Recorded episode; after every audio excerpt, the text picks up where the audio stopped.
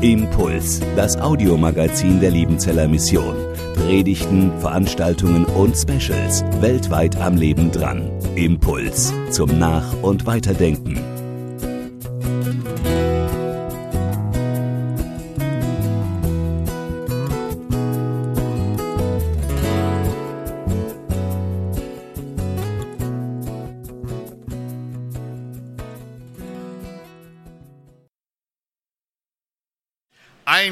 Thema, ein spannendes Thema, ein Thema, mit dem ich seit vielen Jahren unterwegs bin, ein Thema, das in unseren Gemeinden rauf und runter diskutiert wird. Ich möchte mit äh, einer Geschichte beginnen, die sich hier auf dieser Bühne im vergangenen Dezember zugetragen hat. Im vergangenen Dezember wurde hier ein junger afghanischer Flüchtling getauft.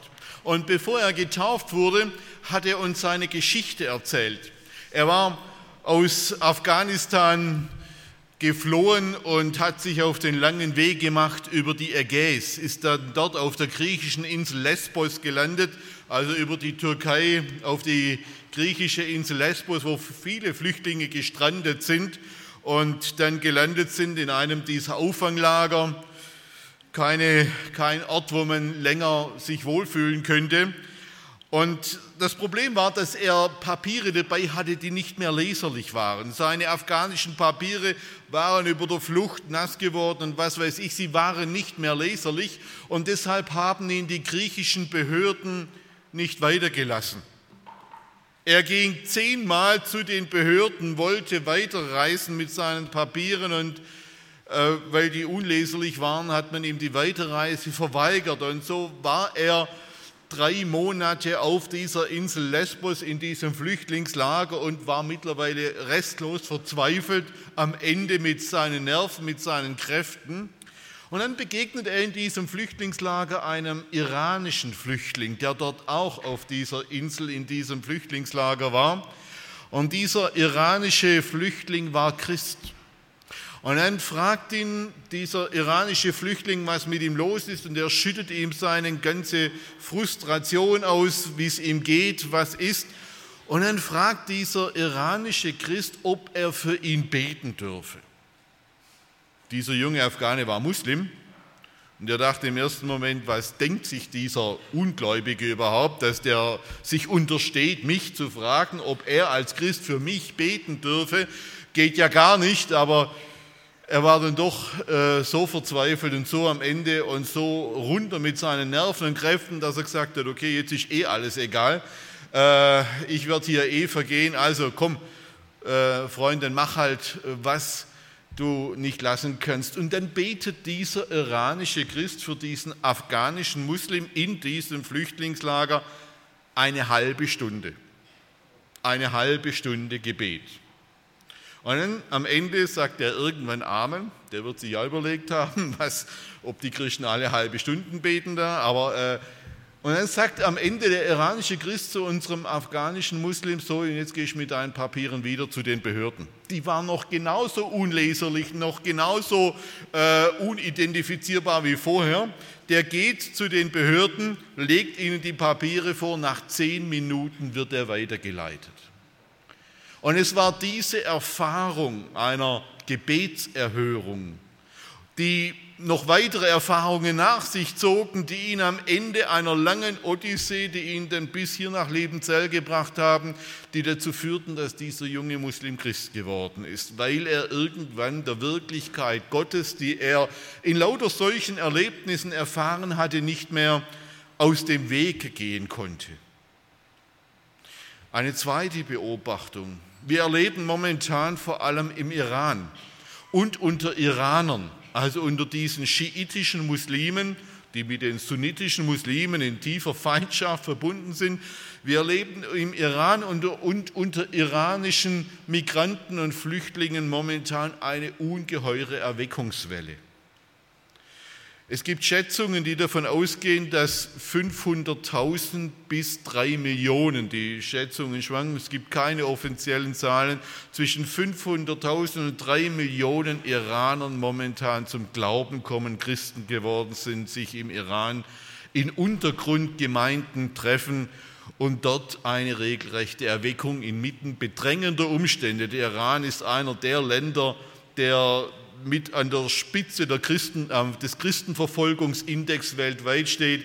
In diesem Land findet eine regelrechte Erweckung statt, die weltweit unter dieser, Lands, äh, unter dieser Volksgruppe um sich greift. Und neun von zehn, neun von zehn Iranern sagen, dass ein wesentlicher Aspekt ihrer Bekehrung darin bestand, dass ihnen nachts im Traum ein weißer Mann erschienen ist.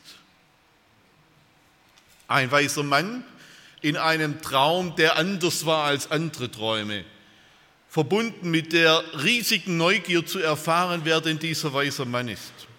Und dann sehen Sie irgendwo ein Jesusbild, eine Jesus-Ikone, ein Jesus-Film oder ein Jesus-Foto und sagen, den habe ich gesehen, den habe ich gesehen. Wer ist das?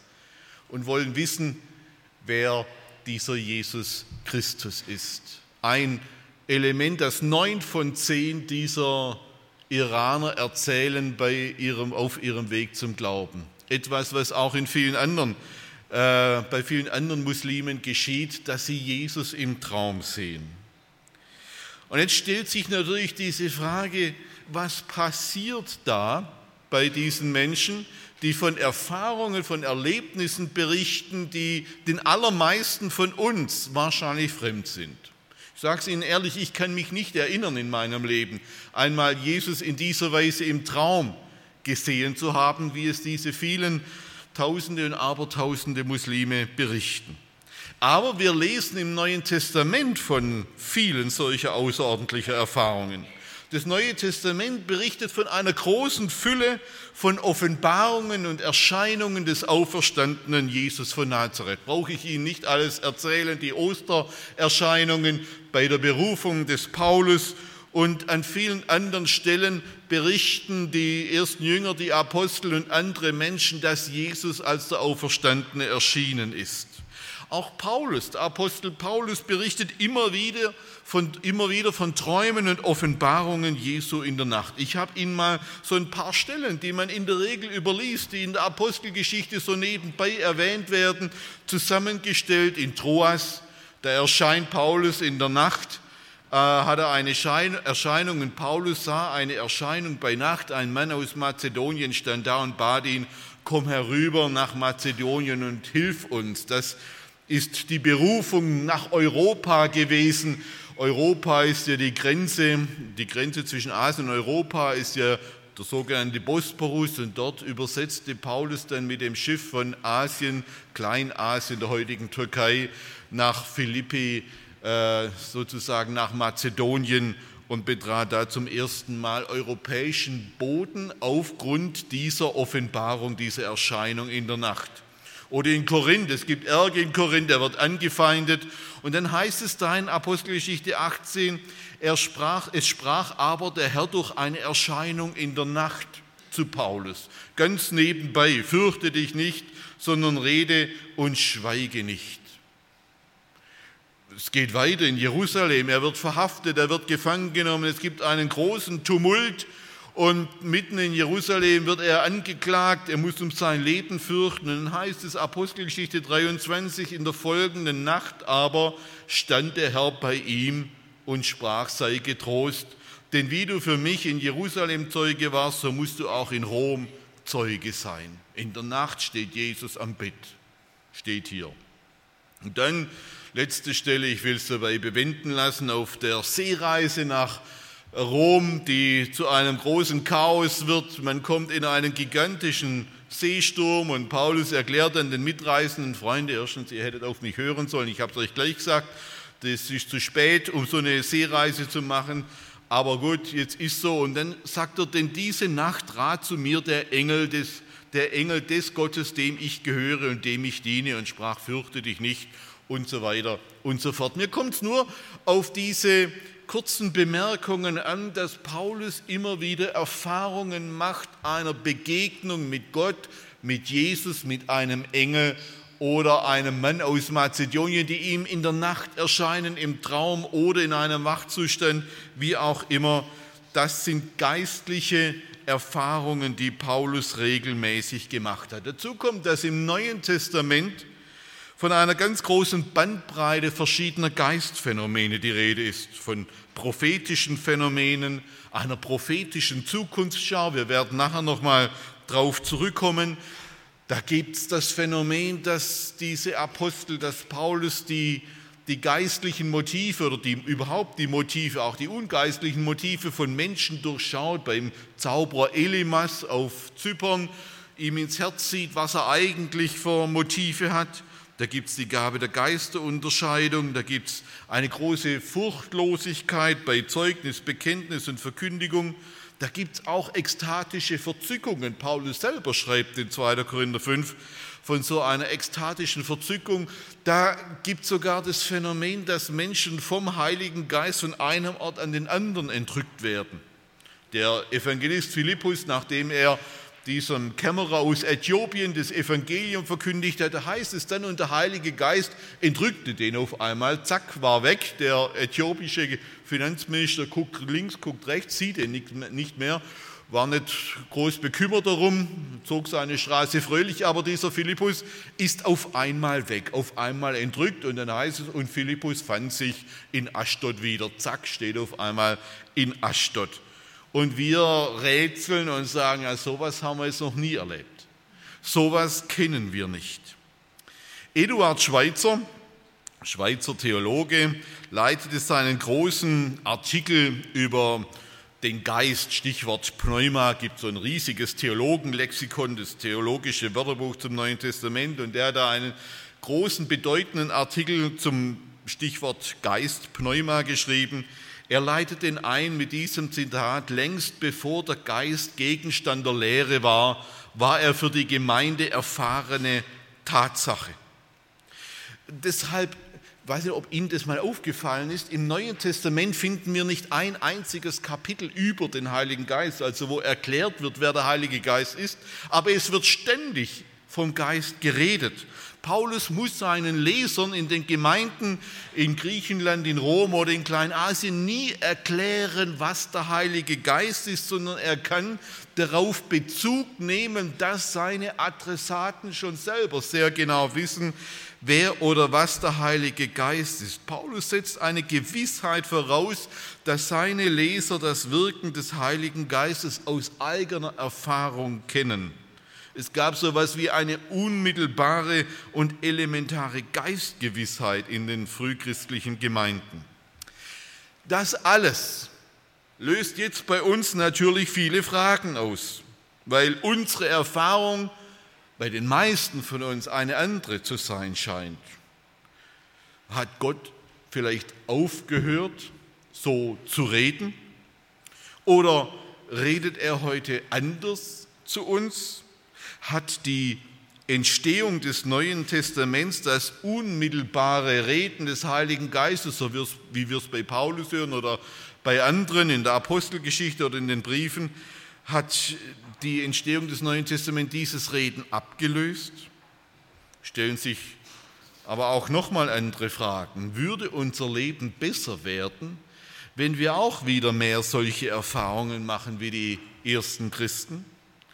Würde unser Glaube tiefer und lebendiger werden, wenn wir mehr solcher Erfahrungen eines direkten und unmittelbaren Redens Gottes und seines Geistes machen würden? Würde solch ein Reden ein Mehr an Glaube, Liebe und Hoffnung bewirken? Was meinen Sie? Ich werde nachher nochmal darauf zurückkommen. Woher kommt es, dass uns diese Fragen heute immer wieder so beschäftigen? Ich will eine Vermutung äußern. Ich vermute, dass die Frage, redet Gott noch heute, bei vielen Christen, vor allem jungen Christen, mit dem Wunsch zusammenhängt, mehr göttliche Orientierungshilfe für das eigene Leben zu bekommen. Unser Leben ist unglaublich kompliziert geworden, komplex geworden, unglaublich schnell unübersichtlich und herausfordernd geworden. Wir stehen ständig vor Entscheidungen, die uns in unserem Leben eigentlich überfordern. Und vor diesem Hintergrund ist der Wunsch nur zu verständlich, dass Gott uns so direkt leiten möchte, wie man das mit einem Smartphone machen kann. Sie können ja da mit verschiedenen Apps durch fremde Städte gehen. Die, dieses Gerät führt Sie wie mit einem so oder mit einem Navigationsgerät dorthin, wo Sie hinwollen. Sie müssen nur gucken, wo es äh, auf diesem Smartphone lang geht. So wünscht man sich, dass Gott, der den Überblick über unser Leben hat, möglichst auch wie ein Navi uns durch unser Leben führt, damit wir keine Fehler machen, damit wir alles richtig machen, damit unser Leben gelingt, damit es perfekt wird, weil Gott meint es doch eigentlich gut, oder? Würden nicht direkte göttliche Eingebungen in Form von Träumen, Visionen oder individuellen Prophetien unser Leben auch sicherer machen und uns vor Fehlern bewahren? Ich will gleich eines vorweg sagen. Wenn wir die Frage, redet Gott noch heute, mit dieser Motivation stellen, einen Navi für ein kompliziertes Leben zu bekommen, für ein unfallfreies Leben zu bekommen, dann werden wir enttäuscht werden, weil so funktioniert das nicht mit dem Reden des Geistes. Wie funktioniert es aber dann? Ich möchte heute Abend einige Bibelstellen mit Ihnen anschauen. Und die erste Bibelstelle, die ich mit Ihnen anschauen möchte, ist eine ganz merkwürdige. Die haben Sie wahrscheinlich noch gar nicht so oft auf dem Schirm gehabt. Die steht im zweiten Thessalonikerbrief Kapitel 2, Vers 2. Und dort schreibt Paulus Folgendes. Dass ihr euch in eurem Sinn nicht so schnell wankend machen noch erschrecken lasst. Also ich möchte nicht, dass ihr euch in eurem Sinn nicht so schnell wankend machen noch erschrecken lasst, weder durch Geist, Luther übersetzt hier weder durch eine Prophetie, aber es steht hier nur Geist. Es steht im Griechischen nur dieses Wort Pneuma da. Weder durch Pneuma, durch Geist, noch durch ein Wort, noch durch einen Brief, die von uns sein sollen, als sei der Tag des Herrn schon da. Was ist der Zusammenhang? Offensichtlich gab es damals Leute, die der Gemeinde in Thessalonich etwas vorgeflunkert haben, als stünde der Tag des Herrn, also als stünde die Wiederkunft Jesu schon unmittelbar bevor.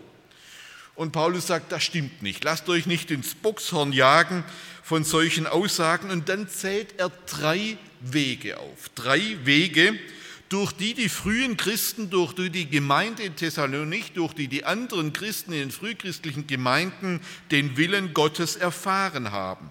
Weder durch Geist, Pneuma, noch durch ein Wort, noch durch einen Brief. Ich will versuchen, das von hinten her zu klären. Mit dem Brief ist der apostolische Brief gemeint, also zum Beispiel den Brief, den Paulus gerade hier den Thessalonikern geschrieben hat. Das war eine Form, wie diese Gemeinden den Willen Gottes erfahren haben durch die Apostel, die Jesus berufen hat und durch ihre apostolischen Briefe. Deshalb haben wir diese Briefe heute im Neuen Testament. Auch wir bis auf diesen Tag sollen den Willen Gottes durch apostolische Briefe erfahren, so wie die Gemeinde am Anfang.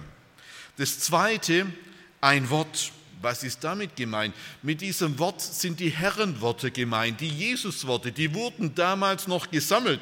Es gab noch keine Evangelien, die hatten noch kein Markus oder Matthäus oder Johannes Evangelium vorliegen, aber es wurden Jesusworte überliefert, Jesusworte tradiert, die wurden gesammelt, die wurden auswendig gelernt, die wurden der Gemeinde immer wieder im Gottesdienst verkündigt.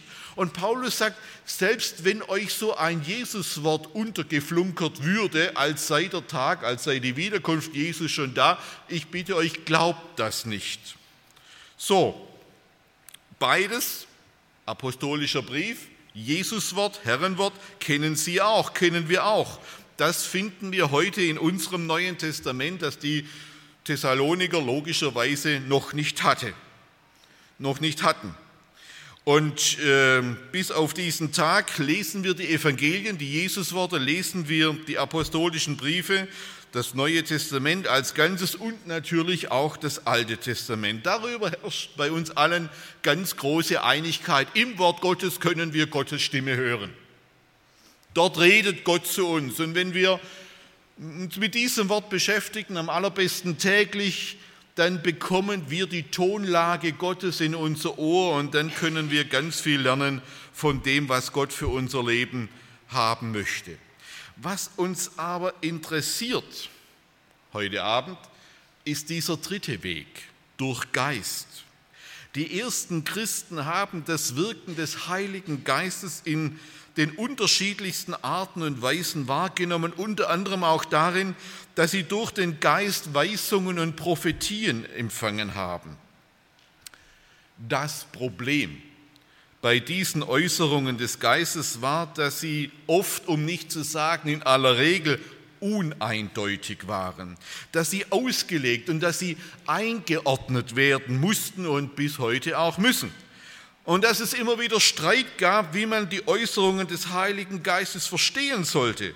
Das ist auch der Hintergrund dieser anderen Stelle, die ich Ihnen zeigen möchte. Sie kennen die wahrscheinlich. Paulus schreibt im ersten Thessaloniker Brief der gleichen Gemeinde, den Geist dämpft nicht, prophetische Rede verachtet nicht, prüft alles und das Gute behaltet. Interessant ist diese Formulierung. Warum schreibt Paulus den Thessalonikern die Anweisung, sie sollen den Geist nicht dämpfen und prophetische Rede nicht verachten? Wahrscheinlich steckt dahinter die Erfahrung, dass die Gemeinde oft genug ermüdet worden ist, verwirrt worden ist, frustriert worden ist von scheinbaren Geistäußerungen oder prophetischen Reden und mittlerweile, deutsch gesagt, den Kanal voll hatte, die Schnauze voll hatte von solchen Äußerungen und angefangen hat, entsprechende Äußerungen von selbsternannten oder echten Propheten, wie auch immer, zu verachten und es abzulehnen, dass die weiter im Gottesdienst zu ihnen redet. Und Paulus sagt, Vorsicht, Freunde. Es ist so, dass Gott durch seinen Geist und der Geist durch solche Worte redet. Von daher hütet euch davor, das nicht komplett zu verachten, auch wenn ihr schon schlechte Erfahrungen damit gemacht habt. Nicht Radikalverachtung, sondern Prüfung. Prüft alles und das Gute behaltet. Das heißt, wir haben hier ganz verschiedene Formen, wie die ersten Christen Gottes Willen erfahren haben. Und mit diesen Formen musste man umgehen. Ich habe es erwähnt, Altes Testament, Neues Testament, die Worte Jesu, die Briefe des Apostels und diese Äußerungen des Heiligen Geistes, die musste man prüfen, auslegen und das Gute behalten. Und in Klammer bemerkt, und das, was nicht so gut ist, das, was vielleicht mehr mit dem menschlichen Geist als mit dem Heiligen Geist zu tun hat, das, was vielleicht mehr mit unserem menschlichen Wunschdenken zu tun hat als mit dem Denken Gottes, das muss man auch wieder vergessen. Paulus rechnet sogar damit, ich gehe nochmal zurück zu diesem Wort, dass hier Menschen in der Gemeinde mit prophetischer Begabung vielleicht tatsächlich so ein Geistwort sagten, der Tag des Herrn ist schon da, Jesus kommt jetzt gleich wieder. Und Paulus sagt, wenn einer das sagt und wenn er es noch so oft im Heiligen Geist zu sagen behauptet, glaubt es nicht, nehmt es nicht an. Das entspricht nicht der Verheißung Gottes, das entspricht nicht der Wirklichkeit, folgt dieser Botschaft nicht. Dieses Prüfen ist im Neuen Testament immer wieder ein ganz entscheidender Schutzmechanismus. Denn alle geistlichen oder wenn ich es mal allgemeiner formuliere, alle religiösen Erfahrungen, die brauchen eine kritische Instanz. Die brauchen die kritische Distanz einer kritischen Instanz. Denn wer sich und die gemachten Erfahrungen, konkret die erlebten Träume, Visionen oder Prophetien nicht selbstkritisch ansieht, ansehen kann oder ansehen lässt, der muss sich und seine Erfahrungen immer selber erleiden. Und noch schlimmer, auch andere müssen sie erleiden. Denn dann zum Beispiel, wenn Menschen solche Visionen oder Prophetien zu normativen, zu gesetzlichen Vorgaben für andere machen, und sagen, ich habe die Erfahrung, die Offenbarung und die Prophetie erfahren, das Geistwort, dass wir so und so jetzt miteinander umgehen müssen und deshalb, weil ich es gemacht habe, müsst ihr alle mir folgen. Das wäre sozusagen eine manipulative Art und Weise, mit Geisterfahrungen umzugehen. Und da sagt Paulus, prüft so etwas und wenn so etwas gemacht wird, solltet ihr das hinterfragen. Wenn da Machtansprüche abgeleitet werden, von solchen Erfahrungen. Oder wenn solche Erfahrungen zur Norm, zur Regel für echtes Christsein gemacht werden und alle, die solche Erfahrungen nicht machen, wird, denen wird dann das Christsein abgesprochen. Das sollte man sehr kritisch prüfen. Aber klar ist, ja, durch all diese Formen redete Gott damals und ich sehe biblisch und auch theologisch keinen Grund, warum das heute nicht mehr so sein sollte oder warum das nicht mehr möglich sein sollte. Wir müssen deshalb auch umgekehrt vorsichtig sein, solche Erfahrungen in den Bereich des Psychologischen oder des Irrationalen oder gar in den Bereich des Pathologischen zu schieben und sie zu, zu stigmatisieren, so nach dem Motto, das ist etwas Krankhaftes. Nein, Gott kann bis auf diesen Tag durch seinen Geist zu Menschen sprechen. Das ist nichts Krankhaftes, nichts Irrationales. Es ist eine Art und Weise, wie er schon in neutestamentlicher Zeit, wie er durch die Geschichte der Kirche und wie er bis heute sich äußern kann. Es ist eine Form, ein Weg seiner Selbstmitteilung, den Gott bestritten hat. Und deshalb gilt bis heute 1. Thessaloniker 5, hinhören und prüfen, auslegen, prüfet alles und das Gute behaltet. Und wie das damals funktioniert hat, möchte ich Ihnen jetzt noch an einer anderen Geschichte erläutern. Was ist die Situation? Paulus ist mit seinen Begleitern auf dem Weg nach Jerusalem. Die Geschichte steht in Apostelgeschichte 21. Er möchte die Gemeinde in Jerusalem besuchen und eine große Geldsammlung dort abliefern, die er zusammengesammelt hat bei seinen Missionsreisen in Griechenland, in Achaia, Mazedonien, in Kleinasien. Überall hat er Spendengelder gesammelt, weil die Gemeinde in Jerusalem arm war, es viele Menschen zu versorgen gab, die sich nicht mehr selbst versorgen konnten. Es war klar, die führenden Juden, die hohen Ratsmitglieder, die werden not amused sein, wie es so schön heißt, wenn Paulus dort aufkreuzt. Die hatten so einen Hals von diesem ursprünglichen Pharisäer, der, so haben sie es gesehen, jetzt in aller Welt die Juden abspenstig machen will vom jüdischen Glauben. Also die waren geladen, die hätten ihn am liebsten an Ort und Stelle gesteinigt oder gelyncht. Und das ist jetzt der Hintergrund für die folgende Szene. Paulus und seine Begleiter sind auf dem Weg nach Jerusalem. Sie machen Zwischenstation äh, in Caesarea am Meer und dann heißt es dort, und als wir mehrere Tage da blieben, kam ein Prophet mit Namen Agabus aus Judäa herab.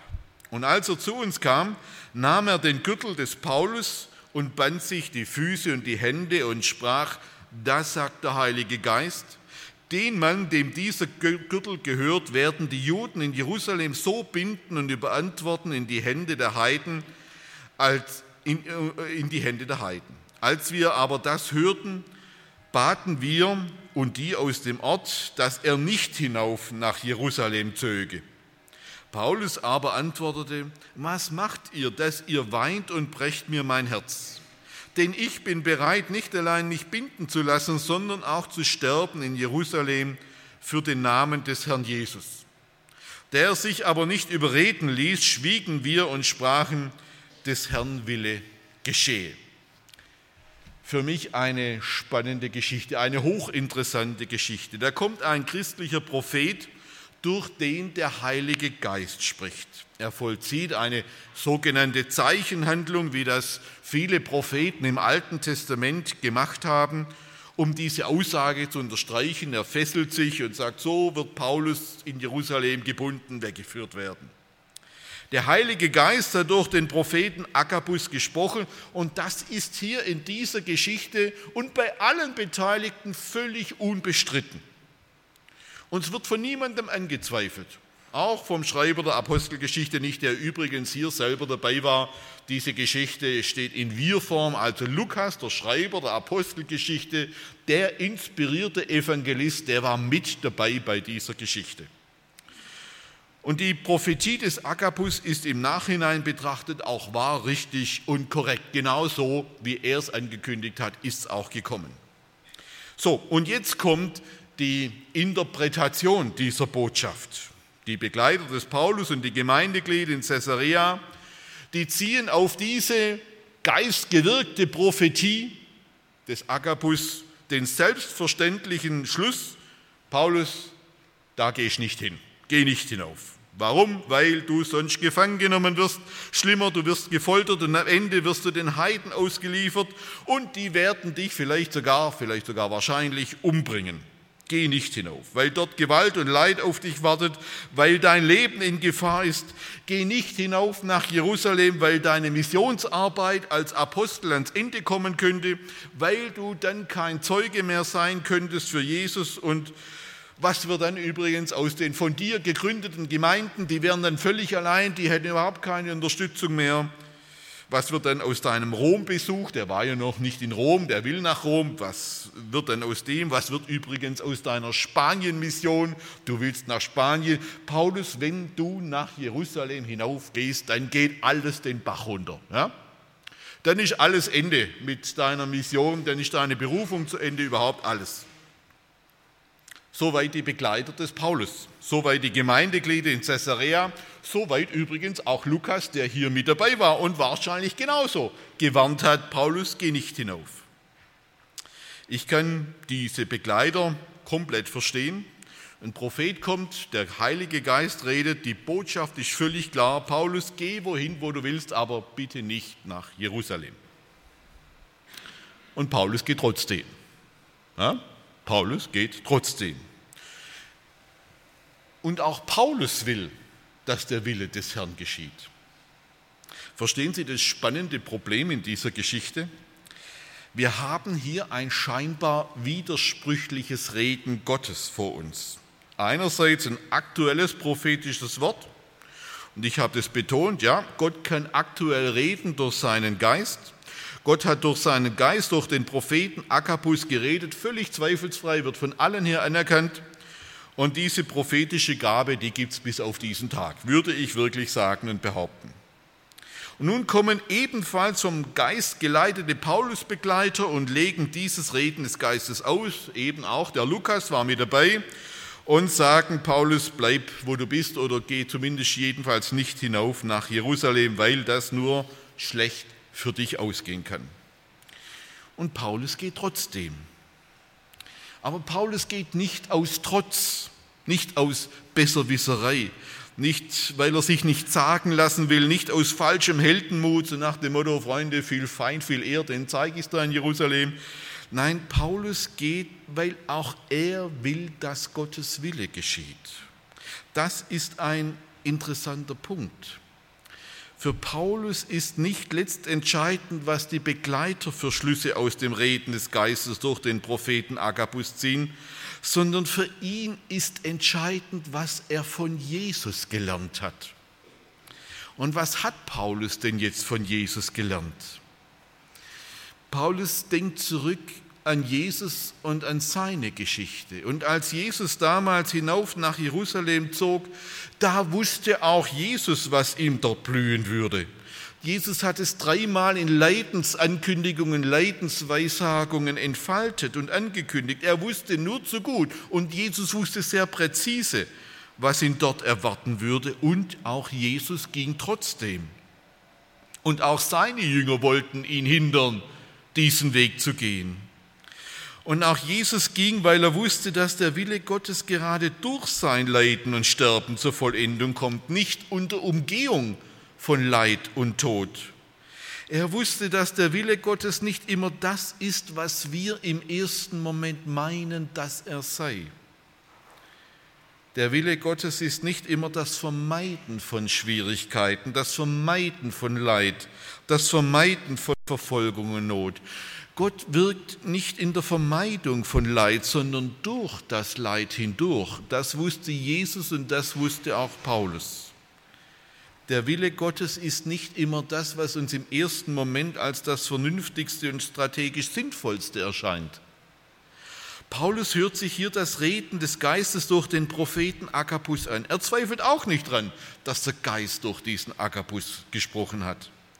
Aber das, was er am Vorbild Jesu gesehen hat und das, was er von den Worten Jesu wusste und das, was er bei seiner Berufung vor Damaskus durch den auferstandenen Jesus gehört und gelernt hat, das bringt ihn zu einer anderen Einsicht in den Willen Gottes. Was heißt das jetzt? Hat der Heilige Geist hier falsch gesprochen? Nein, Das hat er nicht. Der Heilige Geist hat hier ganz präzise durch den Agabus gesagt, was passieren wird. Aber der Heilige Geist hat nicht gesagt, Paulus, geh nicht hinauf. Das sagen nur die Ausleger, das sagen nur die Begleiter, das sagen nur die Gemeindeglieder in Caesarea. Paulus, geh nicht hinauf. Der Heilige Geist hat das nicht gesagt. Der Heilige Geist hat nur gesagt, das und das wird passieren. Das andere war Auslegung. Was will ich damit sagen? Wenn wir nach dem Willen Gottes fragen, dann sollten wir nicht meinen, dass ein prophetisches Wort für unser individuelles Leben die Dinge einfacher macht, alle Probleme lösen, eine Art Abkürzung darstellt, wenn es darum geht, den Willen Gottes für unser Leben zu finden. Das ist manchmal unsere Erwartung, oft die Erwartung junger Christen. Wenn ich den Geist direkt, unmittelbar und ganz persönlich reden höre, dann ist das wie ein Navigationsgerät, das ich im Smartphone in der Tasche habe, der mich irgendwie durch die Untiefen und die Schwierigkeiten meines Lebens lotst. Nein, so ist das nicht. An dieser Stelle merken wir, wie viel Reife es braucht, um das Reden Gottes und das Reden des Geistes recht zu hören. Lassen Sie uns noch mal ganz genau hinschauen. Ich will es versuchen, in ein paar Punkte zu fassen. Was hat Paulus hier genau zu der Entscheidung geführt, doch hinauf nach Jerusalem zu gehen? Das erste ist seine Begegnung mit Jesus, weil er den getroffen hat, dem er jetzt nachfolgt. Das zweite ist seine Berufung durch Jesus. Das will ich schon sagen, ohne eine klare und eindeutige Umkehr zu Gott werden wir Gott nicht verstehen können. Wir werden Gottes Reden erst dann wirklich hören, wenn wir ihm unser Leben anvertrauen, wenn wir uns ihm anvertrauen in all unserem Tun und Lassen und das Begreifen seines Willens und das Tun seines Willens, das gehören zusammen, indem ich mein Leben ihm anvertraue. Das Dritte, das ist seine geistliche Erfahrung im Leben mit Jesus. Das rechte Hören auf Gott, auf die Stimme des guten Hirten und auf die Stimme des Geistes. Die wachsen, das wächst aus der Erfahrung aus den schönen und aus den schwierigen Erfahrungen mit Gott. Und je mehr Erfahrungen wir in unserem Glauben machen, umso klarer werden wir die Stimme des guten Hirten hören und verstehen können. Das vierte ist sein Wissen um den Weg Jesu. Man kann immer fragen, what would Jesus do? Was würde denn Jesus tun? Und diese Frage kann ich nur beantworten, wenn ich mich immer wieder damit beschäftige, was Jesus getan hat. Und das geht nur durch Lesen, Lesen, Lesen seines Wortes der Heiligen Schrift. Das fünfte, was Paulus hier motiviert hat, ist seine Kenntnis der Worte Jesu. Zum Beispiel, wer mir nachfolgen will, der verleugne sich selbst und nehme sein Kreuz auf sich und folge mir nach. Das kannte Paulus. Und das war ihm auch vor Augen, als er in dieser Situation diesen Propheten reden hörte und die Freunde das auslegen hörte. Je mehr Worte Jesu wir kennen und vielleicht sogar auswendig kennen, umso besser werden wir die Stimme des guten Hirten, werden wir auch das Reden des Heiligen Geistes hören und verstehen können. Das sechste ist die Erfahrung mit der Heiligen Schrift. Wer mit der Heiligen Schrift umgeht, der bekommt ein Gespür dafür, wie Gott handelt, damals und heute, und wie er auch nicht handelt, damals nicht und heute nicht. Und das siebte, sein Wissen um den großen Willen Gottes in seiner Geschichte. Der große Wille Gottes für diese Geschichte und sein kleiner Wille für mein individuelles, ganz persönliches Leben stehen nie im Widerspruch. Stehen nie im Widerspruch. Wer lernt die große Geschichte zu verstehen, der hört Gottes Reden auch in seiner eigenen, in meiner kleinen Geschichte. Nochmal, wie ist das? Redet Gott noch heute? Ja, definitiv, ganz entschieden ja. Und wenn ich seine Stimme hören und verstehen möchte, dann gibt es aber keine Abkürzung in dem Sinne, dass uns irgendein Prophet, ein Traum oder eine Vision mir meine Entscheidungsprobleme abnehmen. Das werden sie nicht tun. Aber es gibt die Einladung, Jesus nachzufolgen und auf seine Stimme zu hören.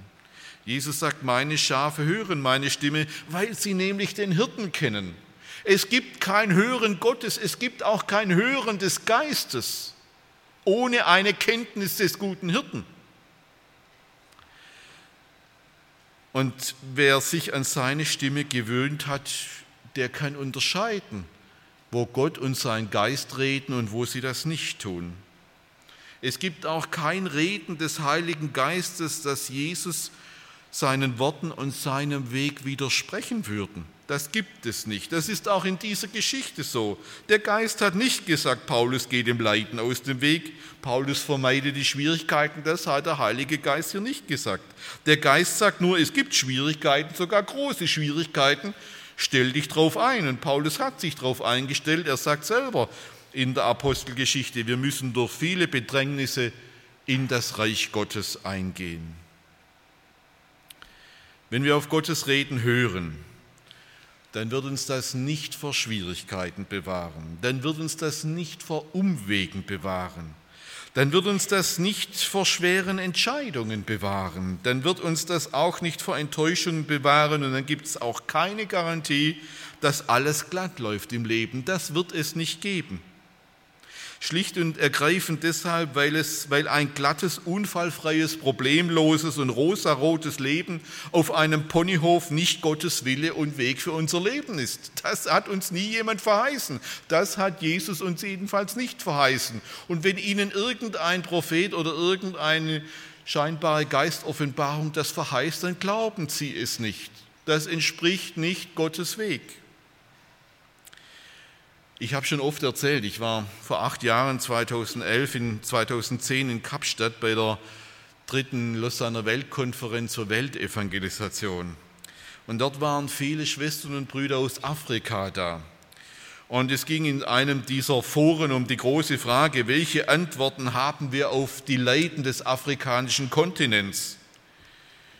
Und dann sagte ein Afrikaner in diesem Zusammenhang, ihr lieben Brüder aus dem reichen Westen, die ihr so gerne das Leid, Leid lindern wollt, die ihr so gerne Probleme lösen wollt, die ihr so gerne die Welt verbessern wollt, lasst mich euch eines sagen. Leiden ist kein Problem, das man lösen müsste. Leiden ist keine Frage, die eine Antwort braucht sondern Leiden ist ein Geheimnis, das nach Präsenz verlangt. Leiden ist ein Geheimnis, das nach Präsenz verlangt, das nach Gegenwart verlangt, das nach einem verlangt, der da ist, der da steht, der mir nahe ist, der mit mir geht, der bei mir ist. Und an diesem Tag, in diesem Moment, in diesem Forum habe ich verstanden, warum Jesus am Ende von Matthäus 28 nicht sagt, siehe, ich löse alle eure Probleme bis ans Ende der Welt. Warum Jesus nicht sagt, siehe, ich beantworte alle eure Fragen bis ans Ende der Welt. Er sagt auch nicht, siehe, ich führe euch wie ein Navigationsgerät bis ans Ende der Welt sondern Jesus sagt, siehe, ich bin bei euch, bei euch, Präsenz, Gegenwart, Nähe, neben dir, mit dir, an deiner Hand. Ich bin bei dir bis ans Ende der Welt. Ich habe vorher diese Fragen gestellt, die ich bisher noch nicht beantwortet habe. Würde unser Leben besser werden, wenn wir auch wieder mehr solche Erfahrungen machen wie die ersten Christen? Und ich sage, keine Angst vor solchen Erfahrungen. Es ist eine Form, wie Gott reden kann. Keine Angst davor. Würde unser Glaube tiefer und lebendiger werden, wenn wir mehr solche Erfahrungen eines direkten und unmittelbaren Redens Gottes und seines Geistes machen würden? Würde er das? Würde ein solches Reden ein Mehr an Glaube, Liebe und Hoffnung bewirken? Ich habe Ihnen noch keine Antwort gegeben, ich will sie jetzt versuchen zu geben. Ich glaube, dass wir in unserem Leben und Glauben dadurch Tiefe und Kraft gewinnen, dass wir uns immer wieder an die Zusage Jesu erinnern lassen, ich bin bei dir bis ans Ende der Welt. Dass es diese Zusage ist, die unserem Leben Geborgenheit, Halt und Kraft gibt.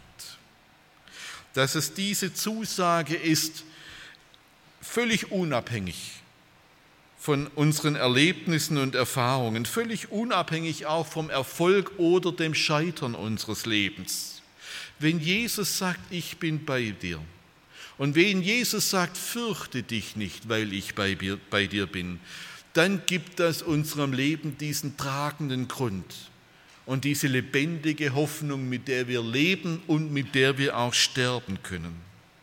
Ich glaube, dass der Schlüssel unseres Lebens das Vertrauen in die Liebe Gottes ist, ganz unabhängig von den schönen und den schwierigen Erfahrungen, ganz unabhängig von den tiefen und von den höheren Erfahrungen. Ich bin mit diesen Fragen jetzt unterwegs, seit ich glauben kann, und ich gestehe Ihnen, dass ich bis auf diesen Tag immer noch keine bessere oder tiefere Antwort auf diese Fragen bekommen habe als diese eine Zeile aus diesem berühmten Lied von Juli von Hausmann. Sie kennen dieses Lied, kennen alle, so nimm denn meine Hände. Und da heißt es in der dritten Strophe in einer Zeile, wenn ich gleich gar nichts fühle von deiner Macht, du führst mich doch zum Ziele auch durch die Nacht.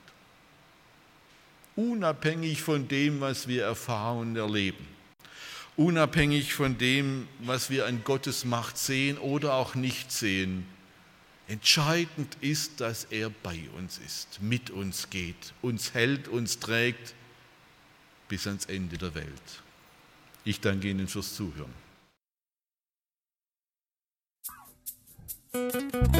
Impuls ist eine Produktion der Liebenzeller Mission. Haben Sie Fragen? Würden Sie gerne mehr wissen? Ausführliche Informationen und Kontaktadressen finden Sie im Internet unter www.liebenzell.org. Die Liebenzeller Mission produziert ebenfalls das Fernsehmagazin Weltweit am Leben dran. Informationen zur Sendung und zum Empfang gibt es unter www.weltweit-magazin.de.